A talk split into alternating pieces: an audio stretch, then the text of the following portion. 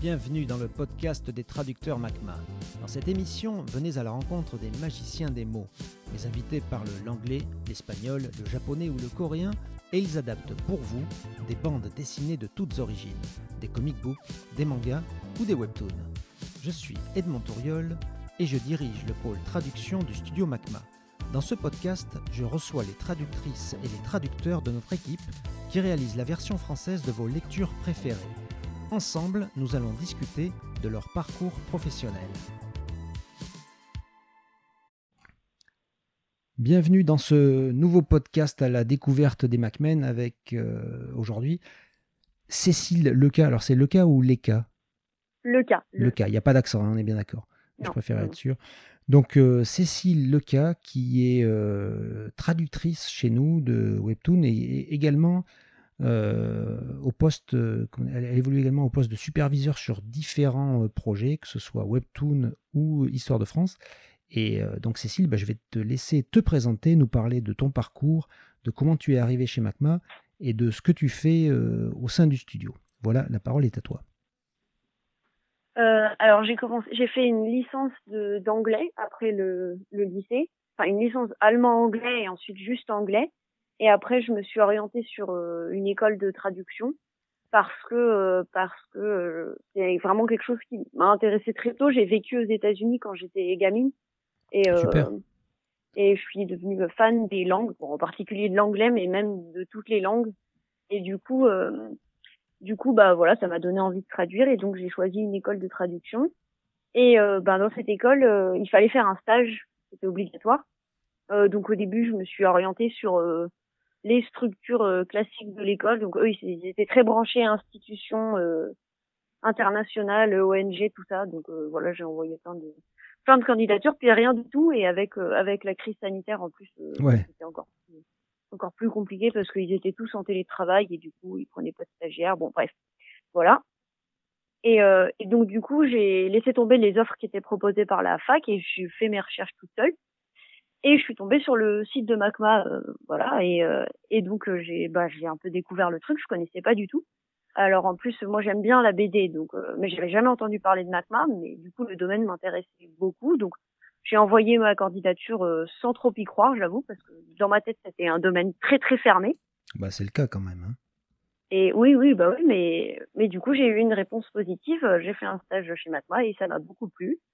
Donc bah quand Edmond, enfin quand tu m'as proposé de de, de rester pour euh, pour faire de la relecture au début, ben j'ai dit oui et puis après euh, après ça a un peu évolué, j'ai pu faire de la traduction, euh, de l'adaptation et puis maintenant de la supervision. L'école de traduction dont, dont tu nous parles, tu peux tu peux nous en dire plus? Euh, alors c'est une école qui s'appelle ESIT. Euh, en, en, gros, en France, il y a deux grandes écoles de traduction. Il me semble l'autre c'est ESIT, ont presque le même nom. ouais. Et la seule différence, c'est qu'il y en a une qui est privée et l'autre qui est publique. Bon, moi je suis dans le public. D'accord. Voilà. Et euh, voilà, c'est une école qui est basée à Paris, qui est assez petite. Il n'y a pas pas grand monde et qui fonctionne euh, avec des professeurs qui sont des traducteurs avant d'être des profs. Ouais. Ça a ses avantages et ses inconvénients. C'est quoi l'avantage et euh, c'est quoi l'inconvénient? Euh, bah l'avantage c'est que bah c'est des traducteurs donc ils ont une expérience professionnelle ils travaillent euh, voilà ils peuvent nous nous expliquer. Enfin, ils peuvent, ils ont plein d'anecdotes à nous raconter sur le métier. On a un peu de tout. On a des freelances, des salariés. Euh, il y en a qui bossent, euh, bah, il y en a qui bossent à l'ONU, il y en a qui bossent euh, ah tout seuls, qui traduisent des films. Enfin voilà. Donc on a un peu de tout. le gros inconvénient, c'est que il y en a beaucoup qui du coup voient un peu le rôle de prof comme un truc secondaire et du coup ils disons qu'ils ils y accordent pas une importance. Euh, je pense qu'ils sont débordés, honnêtement. Je pense qu'ils ont plein de boulot et du coup, bah, les cours et tout ça, par moment, bon. En fait, c'est un petit peu, c'est un petit peu le problème des, des, des traducteurs, probablement même des, de toutes les professions indépendantes. Quand tu arrives à un certain moment de ta carrière, tu l'as tellement développé, tu as tellement fait en sorte d'avoir beaucoup d'activités pour jamais t'ennuyer et puis surtout pour vivre euh, correctement, que bah, tu as appris à jamais dire non. Et résultat, tu te retrouves avec plein de missions à la fois. Et effectivement, j'imagine que les profs, bah, ils ont plein de missions de traduction, et puis aussi profs, et puis peut-être d'autres choses encore, euh, conférenciers, etc. Et du coup, je crois qu'ils sont un petit peu débordés. Euh, c'est des, choses que nous, on connaît bien aussi euh, chez MACMA, même si... bon, peu importe. donc, ok, les IT. et tu as vécu aux États-Unis? Oui. Tu peux nous Trois en dire ans. plus? Trois ans quand même, ah ouais, bien. Oui. Quand j'étais petite, enfin de 11 à 14 ans. Ouais, Et c'est grâce à mes parents que je ne remercierai jamais assez parce que mon père est ingénieur euh, dans l'armée. Donc on était expatriés, il a c'est lui qui a demandé à, à être muté là-bas et donc voilà, trois ans c'est assez classique en général, on peut pas rester plus. D'accord. Et euh, c'était euh, une vraiment une super période. Moi qui étais, euh, enfin on voyageait pas du tout quand j'étais petite. Ouais. Euh, avant les États-Unis, j'avais quasiment jamais, bah, j'avais même jamais quitté la France, Ouais. même jamais quasiment quitté Paris. Donc euh, Ouais. donc c'était un vrai bouleversement pour nous, pour moi et mes frères et sœurs. Mais euh, mais c'était top, ça m'a vraiment. Et du coup, la, la base était installée où? On était à Virginia Beach, donc vraiment à l'est, sur la côte est. D'accord, sur la côte est, mais comment dire, à quelle... la, la grosse ville la plus proche, c'était quoi? La plus proche, la grosse ville, euh, c'était euh, Washington, mais qui est beaucoup plus au nord. Oui, Enfin, nous, on était en dessous. en fait. Ouais, bah, de toute façon, surtout si vous étiez euh, sur la côte, d'accord. Euh, ok, très bien. Et, et donc là-bas, tu étais dans un lycée, comme on voit dans les séries télé, avec des casiers et tout euh, Oui, j'étais dans un lycée américain, ça aussi, euh, merci papa et maman. Ouais. Il y avait pas mal de Français là où on était. mhm. Il y en a beaucoup qui allaient dans des lycées français. Du coup, il y avait pas mal de structures, voilà, de lycées français, euh, d'établissements français. Et nous, ils nous ont mis dans un lycée américain, bah, pour qu'on apprenne l'anglais, essentiellement. Ouais. Et, euh, et c'était vraiment, non, c'était vraiment une super expérience. Et donc toi, tu étais de 11 ans à 14 ans. Donc grosso modo, l'âge où on fait euh, euh, 5e, 4e, 3e ou 6e, 4e. Et toi, tu étais, à la place de ça, tu étais dans un, dans un collège, donc en fait un collège américain. Voilà, j'ai fait l'équivalent euh, quatrième, troisième seconde. D'accord, putain, j'ai mal. En fait, tu étais en avance alors quand tu es arrivé là-bas, du coup. Je suppose. Ouais. D'accord. Bien joué. Ah ouais, donc, du coup, t'as- comment dire, tu t'es retrouvé euh, en rentrant en France, euh, bah, quasiment bilingue, et puis avec euh, beaucoup d'avance. Donc, c'était. Euh, alors beaucoup d'avance, pas trop. Hein. Quand je suis Ouais. rentrée en France, c'était plutôt la galère, euh, plus la galère qu'autre chose. Déjà au niveau des horaires euh, de cours, euh, en France c'est monstrueux par rapport à ce qu'ils ont aux États-Unis, Eh oui. surtout quand on arrive dans le lycée. Ouais. Donc euh, il y avait euh, tout ce qui est prise de notes. On n'avait pas ça aux États-Unis, donc euh, quand je suis D'accord. arrivée- quand je suis retournée en France, j'étais complètement perdue. Mais, mais bon, c'est revenu vite. J'ai quand même. Non, puis par contre, surtout, tu as, appris donc à parler euh, anglais couramment. Quoi. Ça, c'est... Oui, Et puis, non seulement tu as appris à parler la langue, mais là, tu t'as pu t'imprégner de la culture euh, de là-bas. Et ça, c'est vachement important Ouais. quand on traduit. C'est pas juste connaître la langue, c'est connaître la culture. Ouais, exactement. Et ça, c'était, c'est vraiment bien. Puis je continue à le pratiquer assez régulièrement euh, à l'oral, puisque je parle anglais avec euh, mes frères et sœurs, pas avec mes parents, pour le coup. Mais tu parles anglais avec tes frères et sœurs, mais pourquoi? Pas parce que euh, c'est une habitude qu'on a prise. Alors, mon frère est un peu flemmard, c'est un ado, donc souvent maintenant il me répond en français. Mais moi, je parle anglais. Et avec ma sœur, on parle anglais. D'accord, mais c'est comme ça, c'est un truc entre vous pour le fun, quoi. Oui, voilà, il n'y a, a pas eu de raison particulière. Au début, c'était aussi pour pas perdre. Oui. D'accord. euh, Ah, c'est, ok, euh, je trouve ça intéressant comme, euh, comme, comme, comme idée, d'accord. Très bien. Alors, bon, ça c'était pour ta formation. Euh, alors, bon, ton, au niveau de ton parcours professionnel, finalement, euh, de toute façon, toi, tu es encore. euh, euh, Rappelle-moi, tu es, encore. Oui, tu es encore étudiante, là, en fait, hein, c'est ça? Oui, c'est ma dernière année, normalement. D'accord. Et à, à la fin de tes études, tu seras. C'est, un diplôme, euh, quel niveau Ça, c'est Bac plus 5 c'est, euh, Enfin, ouais, bac plus 5, un L2. Master, D'accord. ouais. Donc, bah, un- donc- et c'est un diplôme, euh, donc un diplôme d'État, je suppose, euh, puisque c'est un, un établissement public. Euh, un diplôme donc de traduction. euh, c'est, c'est traduction spécialisée, c'est, quoi? Alors, c'est traduction économique, juridique et éditoriale. Ah ouais, et éditorial, d'accord. Ok, donc ça, c'est, bien pour nous, quoi. Que, ce soit Ouais. la partie éditoriale, d'accord. Euh, donc, parle-nous un petit peu de tes expériences professionnelles. Avant de, de- de faire ton stage euh, chez MACMA, qu'est-ce que tu avais déjà comme expérience? Euh, alors, euh, j'ai été, enfin, toujours, mais bon, euh, salarié à temps partiel dans une euh, fondation de cinéma. Ouais, J'aime beaucoup le cinéma. ouais. Mais là, c'était un boulot d'étudiant. Enfin, j'ai- j'étais hôtesse d'accueil. Alors, je, je le suis toujours, mais là, avec le Covid, on est fermé, donc je suis en chômage partiel. Mhm. Voilà. Et, euh, et sinon, niveau professionnel, alors j'ai traduit des trucs euh, dans cette fondation. Enfin, eux, c'était, ils font que du muet. Ils projettent que des films muets. Et donc, tu as fait tous les Et, dialogues. euh, et, euh, En fait, il faut, il, il, cherchait quelqu'un pour traduire les cartons, donc les, bah, dans les films muets, il y a des, des explications quand même écrites. Et il y en a beaucoup qui sont en anglais, enfin, mhm. même la majorité c'est des cartons en anglais. Ouais.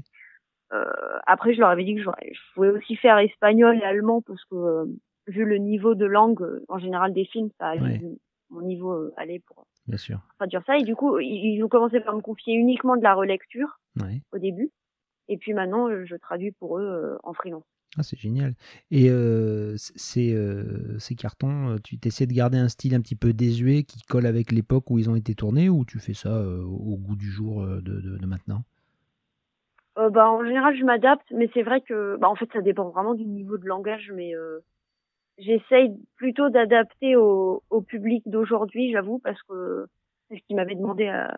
Ah oui, bah c'est le choix éditorial du client, donc effectivement, euh, bah, du coup, tu es obligé de, de, de, de, suivre ses consignes, c'est normal. D'accord. Euh... Et donc, quand tu arrives chez Macma en tant que stagiaire, euh, qu'est-ce qui se passe? Qu'est-ce que qu'est-ce qu'on te confie comme mission? Euh, Au tout début, alors au tout début, qu'est-ce qu'on m'a confié comme mission? Euh, Au début, je devais faire des résumés sur des sujets donnés, je m'en souviens. Ouais. Donc essentiellement bah, la BD, hein, le, le manga notamment, les types de manga et tout ça. Mais en mhm. fait, très vite, très vite après, j'ai fait pas mal de de d'articles. J'ai fait beaucoup de rédaction web sur le site euh, Web Toute Planète. Ouais, tout à fait. Et, euh, et là, ça m'a fait découvrir les webtoons parce que je connaissais pas du tout. Dans mhm. la BD, euh, je connaissais et les comics aussi, mais alors le webtoon, absolument pas. D'accord. J'avais jamais entendu parler de ça. J'ai ensuite, j'en ai parlé autour de moi. J'ai découvert que ma sœur en lisait depuis des années. Mais ta sœur qui est plus jeune ou plus vieille? Plus jeune. Plus jeune, d'accord. Moi, elle a deux ans de moins que moi. Ah, elle est vraiment beaucoup plus jeune. Voilà. Alors elle, elle en lisait depuis des années. Bon, personne n'était pas. Ouais. Euh, mais du coup, bah du coup, j'en ai lu plein. J'ai profité de mon stage pour en lire plein. Puis de toute façon, pour écrire des articles dessus, bah j'étais obligée de lire un minimum. Bien sûr. Euh, c'est un peu difficile d'en parler. Et euh, et puis voilà pour me renseigner un peu sur ça et tout. Donc ça c'était c'était vraiment très bien. Et puis après j'ai fait de la relecture et ça j'ai adoré. Ouais. Euh, de la relecture avec euh, Nolt. Ouais. Nolt, donc alias Cyril Dur. Donc je le rappelle, même si bon là on est entre nous, c'est essentiellement des les membres de MACMA qui vont nous écouter, mais euh, donc Nolt, c'est le pseudonyme de Cyril Dur, euh, et donc on a, a fait le choix de l'appeler Nolt, enfin même si c'est son choix à lui, c'était déjà son pseudo avant de bosser avec nous, mais euh, ce que je veux dire, c'est qu'on l'appelle Nolt pour ne pas le confondre avec un autre Cyril qui bosse avec nous, qui est Cyril Bouquet, qui est lettreur, enfin qui est aussi plein de choses, il est dessinateur, encreur, mais il fait beaucoup de lettrage avec nous, et lui aussi il a un pseudo, c'est Sib. Et, c'est vrai qu'on se retrouve aujourd'hui avec, euh, vu qu'on bosse avec de plus en plus de gens, on, commence à avoir des, des, doublons dans les prénoms, et donc il faut qu'on trouve des solutions. Et donc en tout cas voilà, la, solution pour euh, ces deux Cyril, c'était, euh, c'est que Cyril Dur maintenant il s'appelle Nolt. Voilà. Donc reprenons donc Nolt était ton, ton chef, puisque c'était le chef des relecteurs. Voilà, exactement. Et donc j'ai fait un peu de relecture avec lui mhm. sur la série euh, Lecteur Omniscient. Et déjà j'ai trouvé ça génial. j'ai beaucoup aimé.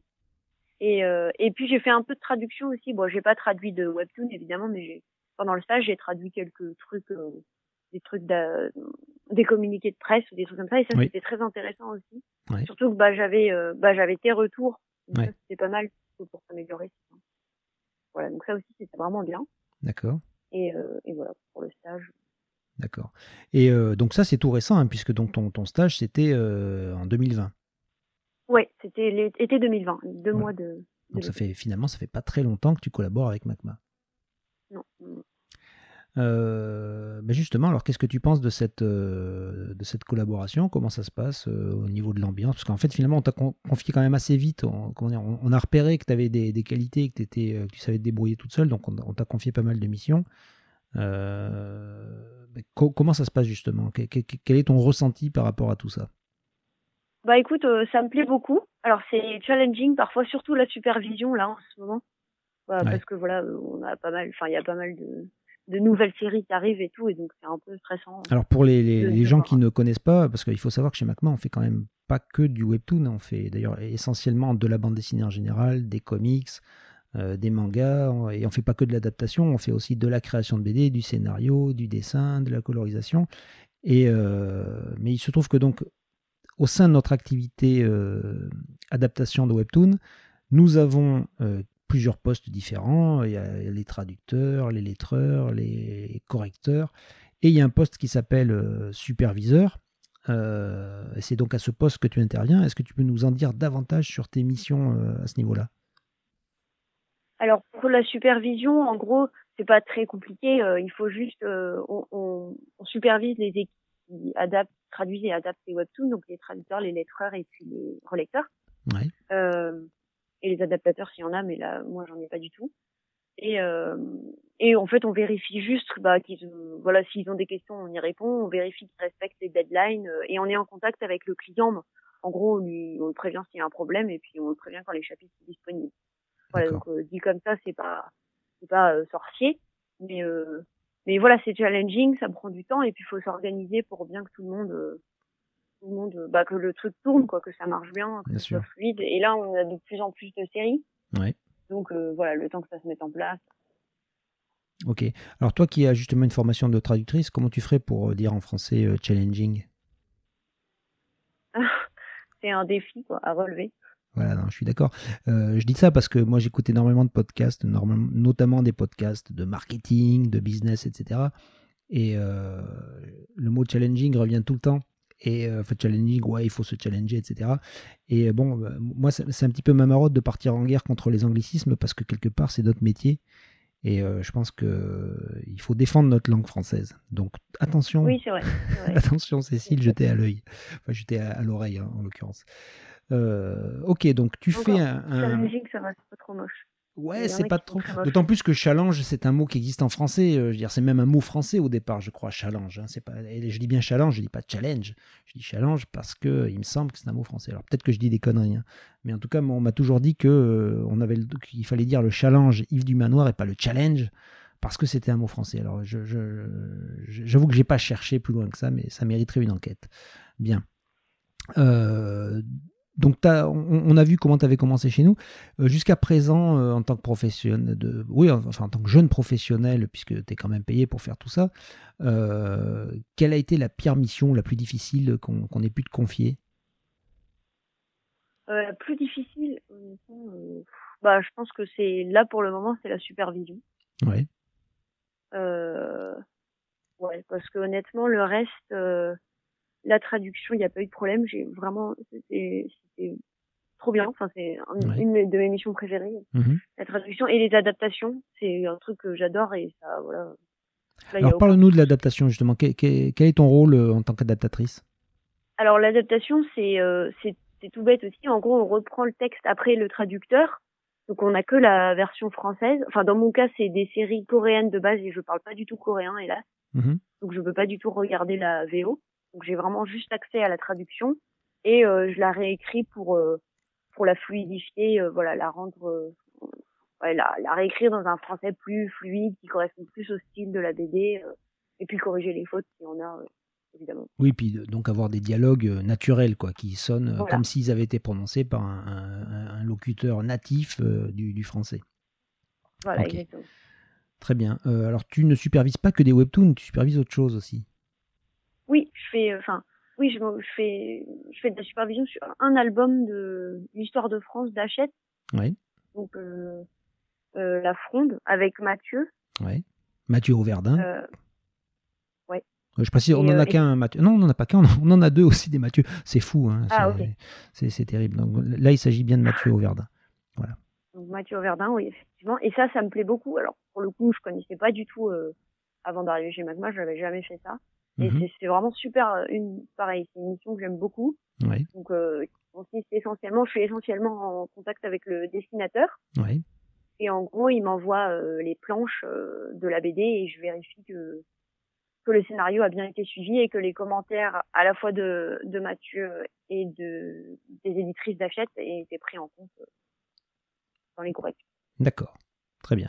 Et, et ça, t'en as fait qu'un? Je crois que c'est pas ton deuxième en fait que tu fais? Euh, pardon? Tu en as fait un seul album de la collection Histoire de France? Oui, oui pour, le moment, j'ai travaillé que sur la fronde. D'accord. Ok.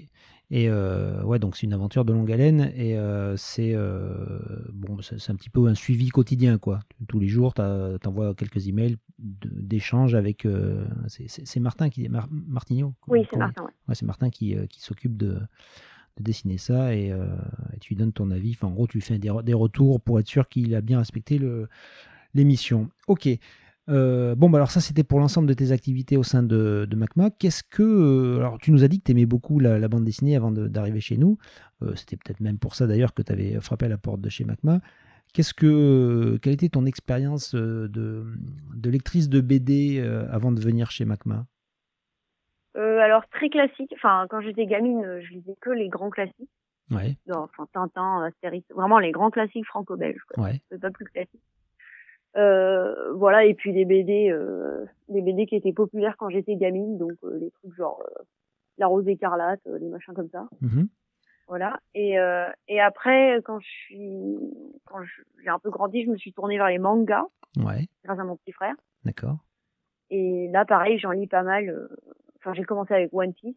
D'accord. C'est génial. Et puis maintenant j'en lis plein. Après je suis un public très très très compliqué donc ah oui pourquoi compliqué? De plus en plus compliqué. Même ah oui. Bah, euh, compliqué, disons qu'il n'y a, pas beaucoup de choses que je trouve euh, géniales. D'accord. Donc en fait, tu es un public exigeant, on va dire. Voilà, mais c'est même plus exigeant à ce niveau-là, je trouve. D'accord. Et c'est pareil pour tout. Hein. Il n'y a pas que la BD, le cinéma, c'est pareil. Voilà, bah oui, oui.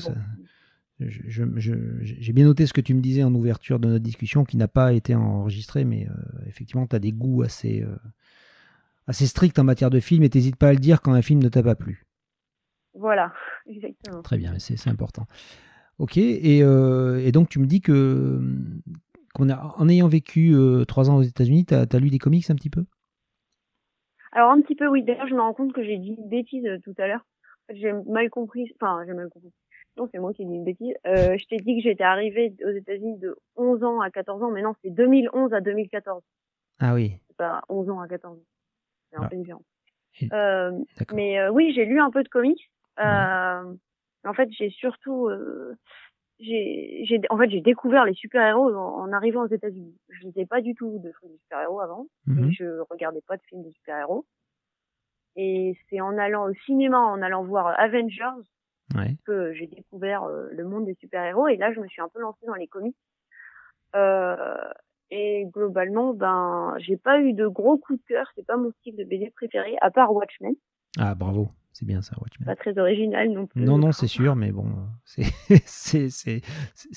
on va dire que c'est un, un, choix assez récurrent quand les gens doivent déterminer leur comic book américain, enfin, même s'il est anglais en, l'occurrence, mais enfin bon, c'est publié par DC.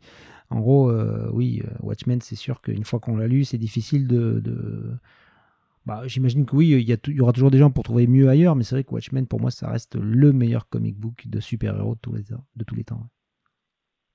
Ouais, ouais, non, c'est vraiment ça, ça. Pour le coup, j'avais trouvé ça vraiment pas mal, mais après, euh, j'en ai lu beaucoup. Ouais. En plus, j'avais un ami qui était fan, alors il avait, avait plein chez lui. D'accord. Mais euh, mais j'en ai pas. Ouais, c'est pas c'est pas mon style de BD préféré, le, les comics. Même s'il y a eu quelques perles dans le parce que j'ai lu, mais globalement, euh, c'est pas mon. Et puis alors après, en plus, je les ai quasiment tous découverts euh, à travers les films ou les séries. Oui.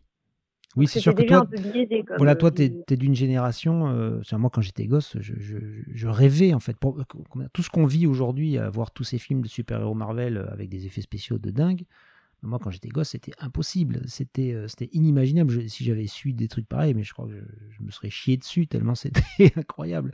Alors qu'aujourd'hui, il, m'arrive de, même pas aller voir les films au cinéma parce que j'ai pas le temps.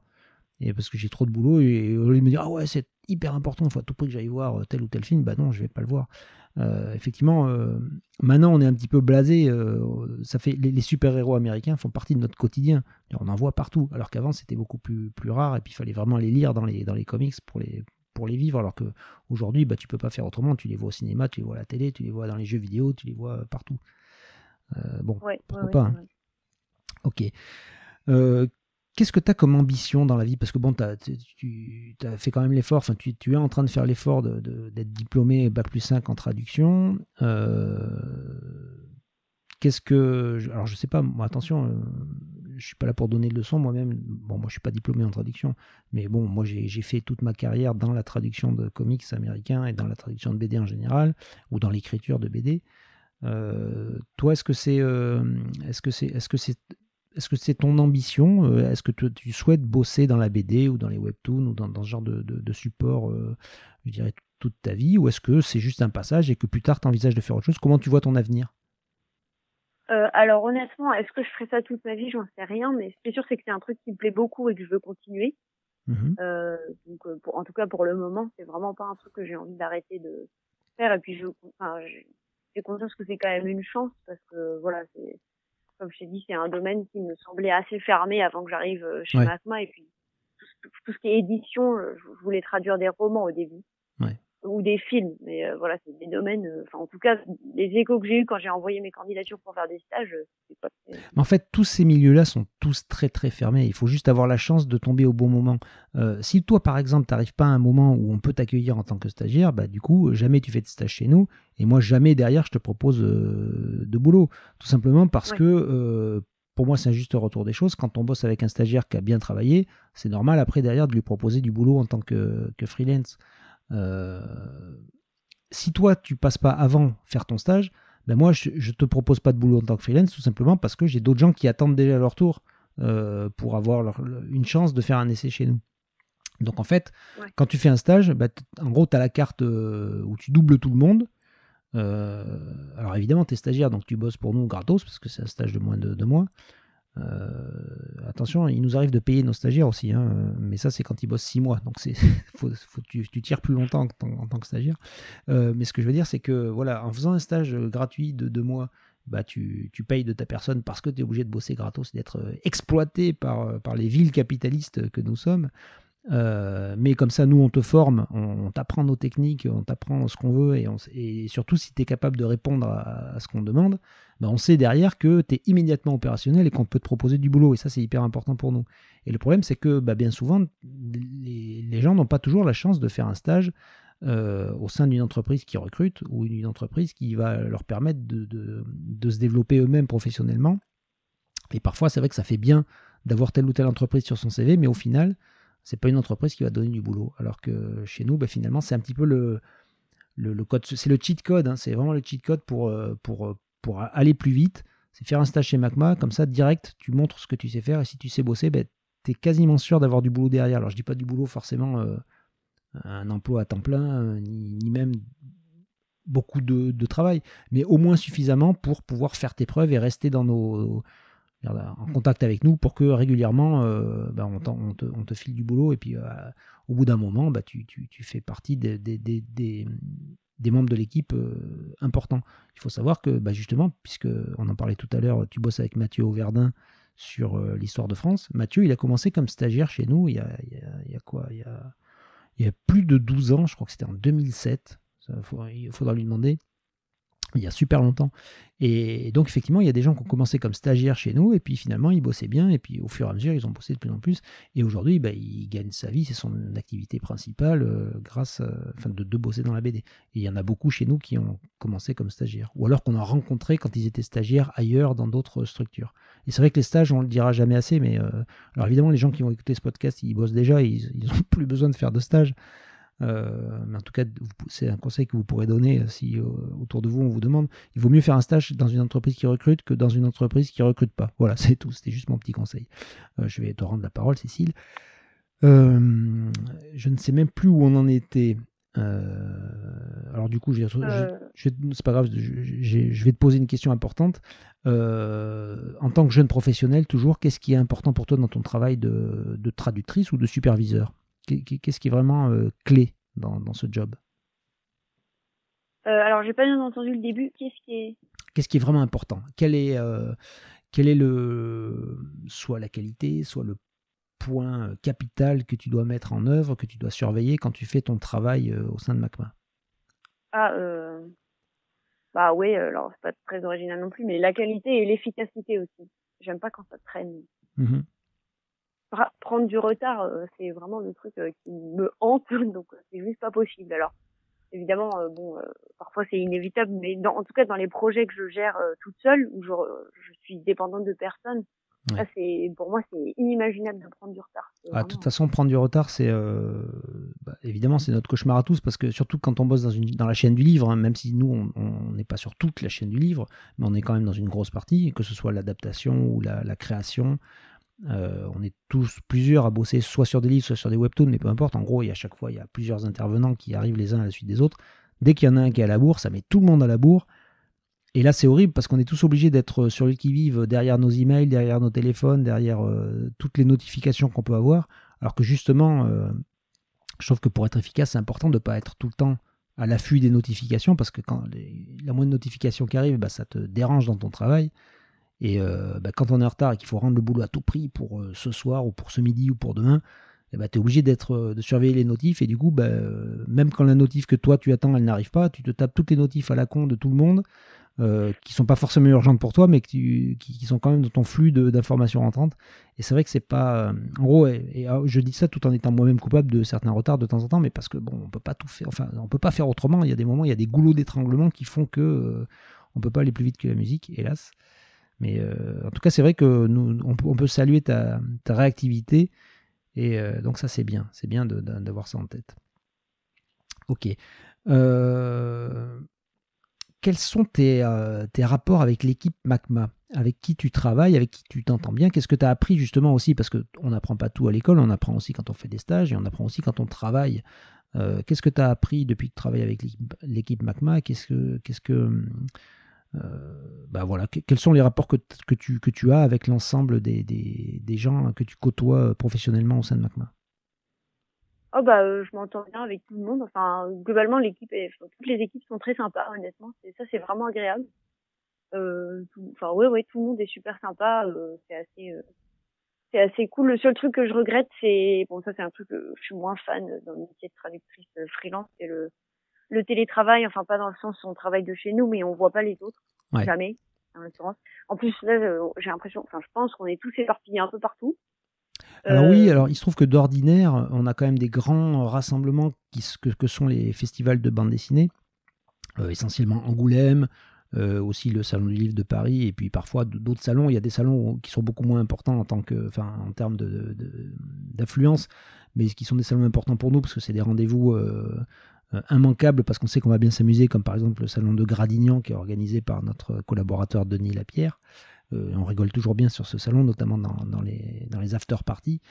Euh, donc oui, on se rencontre souvent euh, beaucoup sur les salons. Et puis d'autre part, pour ceux qui ont la chance d'habiter à Bordeaux, ils peuvent venir dans nos bureaux à Bordeaux, même si en ce moment ils peuvent toujours venir, c'est fermé parce qu'on n'y va pas tout simplement, bah, parce que c'est super chiant de devoir sortir, mettre un masque, ensuite être sûr d'être parti suffisamment tôt pour être à 18h à la maison, enfin, tous ces trucs-là hyper chiants comment dire, euh, le confinement fait que voilà, ça nous encourage pas à aller au boulot, alors que de toute façon, on peut tous bouler, enfin bosser, je veux dire, depuis notre, depuis notre domicile. Là, par exemple, je, t'appelle depuis le bureau que j'ai euh, chez moi.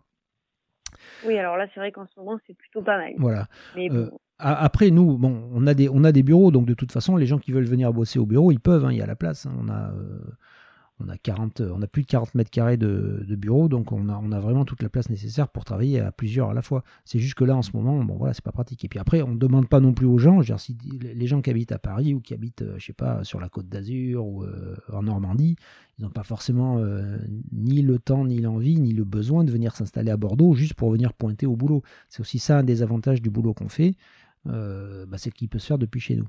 Et donc ça forcément, c'est, puis c'est quand même un gain de temps considérable. Moi, je, me souviens à l'époque où j'étais euh, chargé de communication euh, et où je devais prendre ma voiture pour aller travailler, bah, c'était euh, trois quarts d'heure, une heure le matin, trois quarts d'heure, une heure le soir. Et donc bah, voilà, tout, tout, ce temps que je passais en voiture, c'est du temps que je, qui, a, complètement disparu de mon emploi du temps aujourd'hui. aujourd'hui, pour aller au boulot, bah, c'est simple, hein, je, je, traverse le couloir et hop, je suis dans mon bureau. Et euh, donc c'est un gain de temps formidable. Donc je suis d'accord, il, y a un petit désavantage. On ne voit pas les gens. Et donc c'est pour ça qu'il faut à tout prix remplacer et maintenir des rendez-vous euh, euh, dire, réguliers. C'est-à-dire qu'il faut qu'on se rencontre sur les festivals, il faut qu'on se rencontre en vrai. Avec Stéphane, on, essaie souvent d'aller à Paris. En temps normal, on y va au moins tous les 2-3 mois bah, pour rencontrer les éditeurs et puis pour rencontrer les éventuels collaborateurs qui sont sur Paris, parce qu'on a quand même pas mal. Mais après, effectivement, pour ceux qui sont éparpillés, comme tu dis, dans, toute la France, bah, c'est plus dur d'aller à leur rencontre. En général, c'est plutôt eux euh, qui viennent nous voir bah, sur les salons, comme je te disais, à Angoulême ou euh, bah, au Salon du Livre de Paris. Mais c'est vrai que c'est un, Je, pense qu'il faut qu'on trouve une solution parce que euh, déjà, se rencontrer en vrai, ça permet de débloquer pas mal de situations, pas mal d'échanges. Ça permet.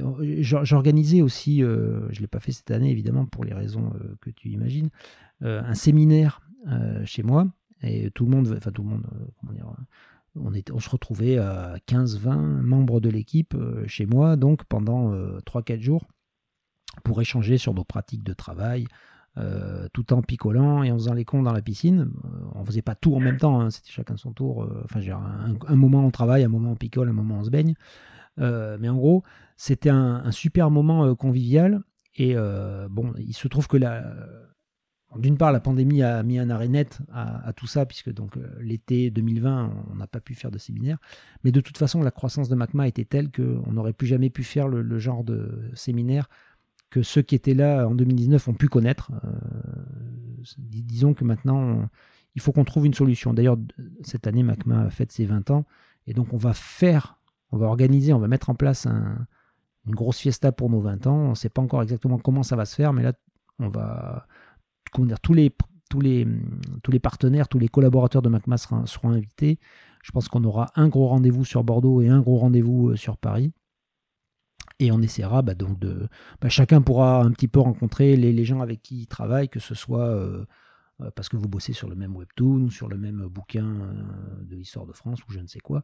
Chacun, chacun pourra rencontrer en vrai tout le monde et c'est vrai que c'est toujours plus sympa de se, voir en vrai.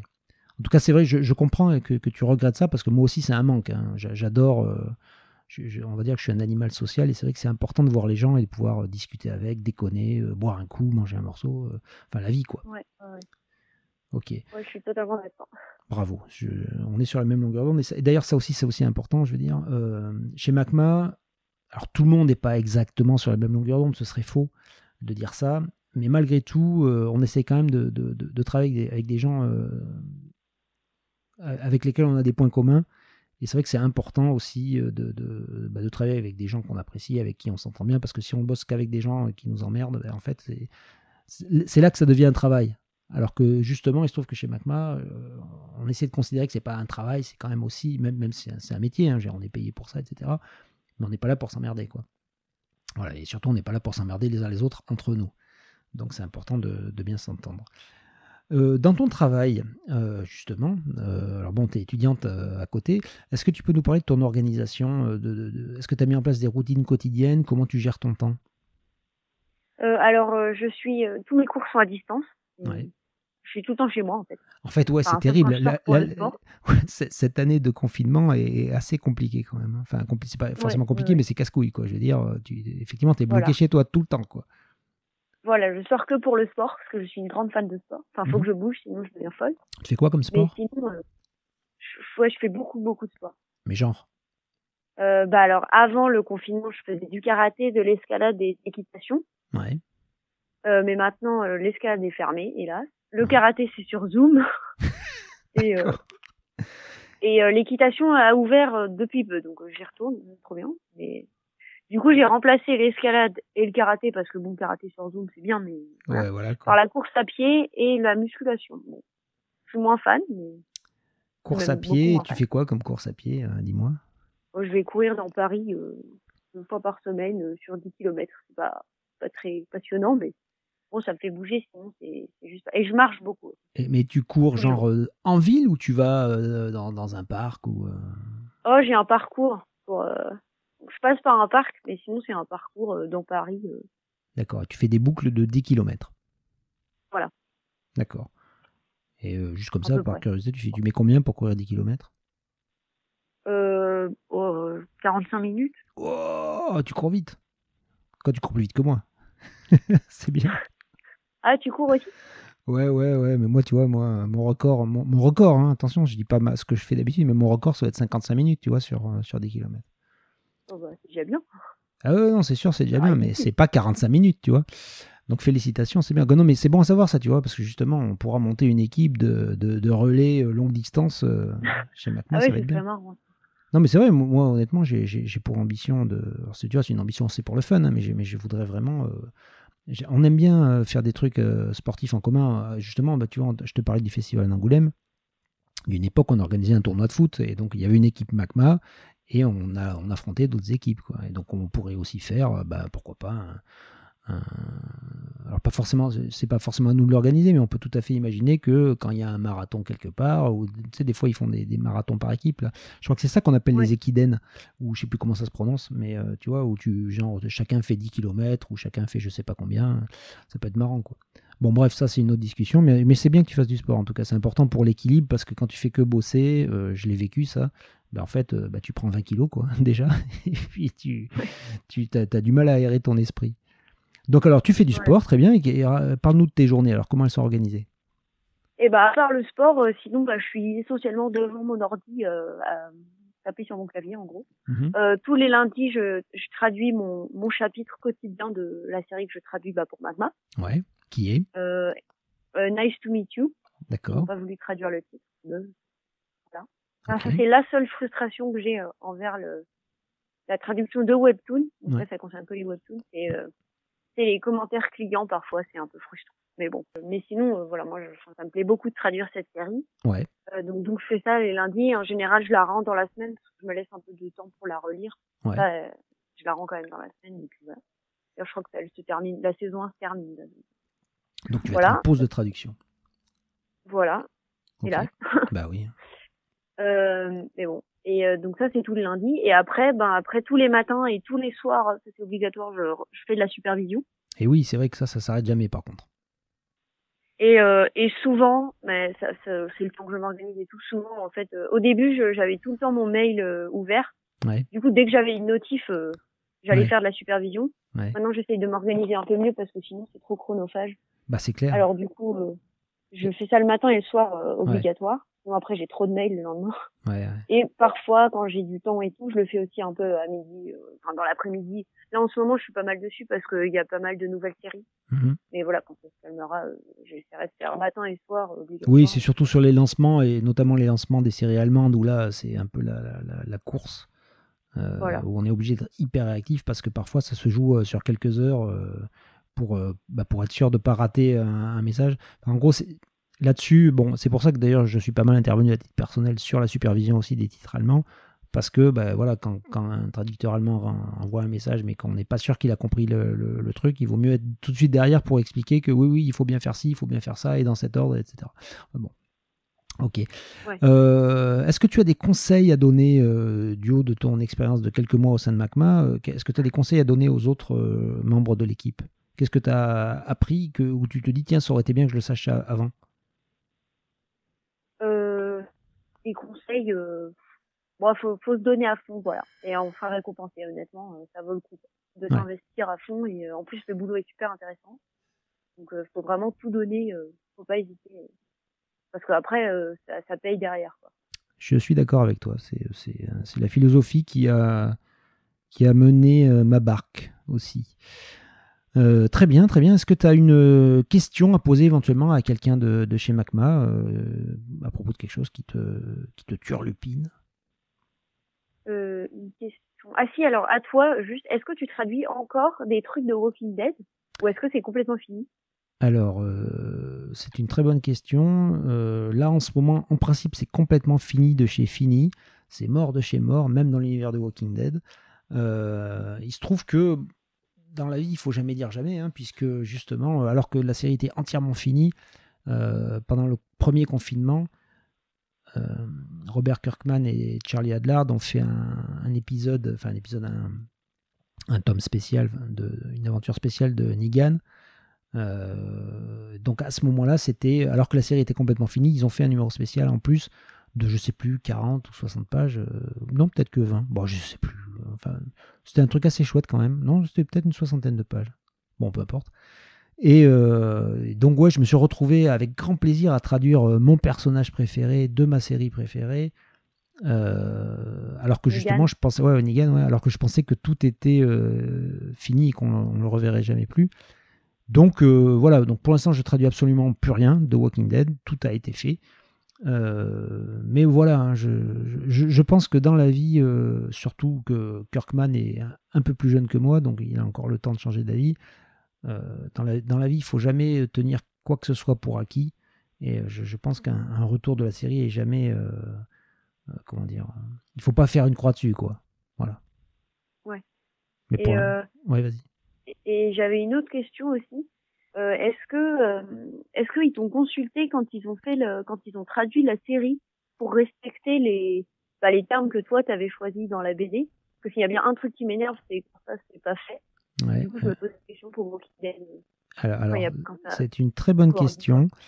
Euh, alors, il se trouve qu'ils ne m'ont pas consulté directement, mais je sais que j'ai fourni un, un index, euh, comment dire, avec les, les traductions principales de, que j'avais utilisé pour euh, Walking Dead à la demande de Delcourt qu'il a transmis aux adaptateurs de la, de la série euh, télé.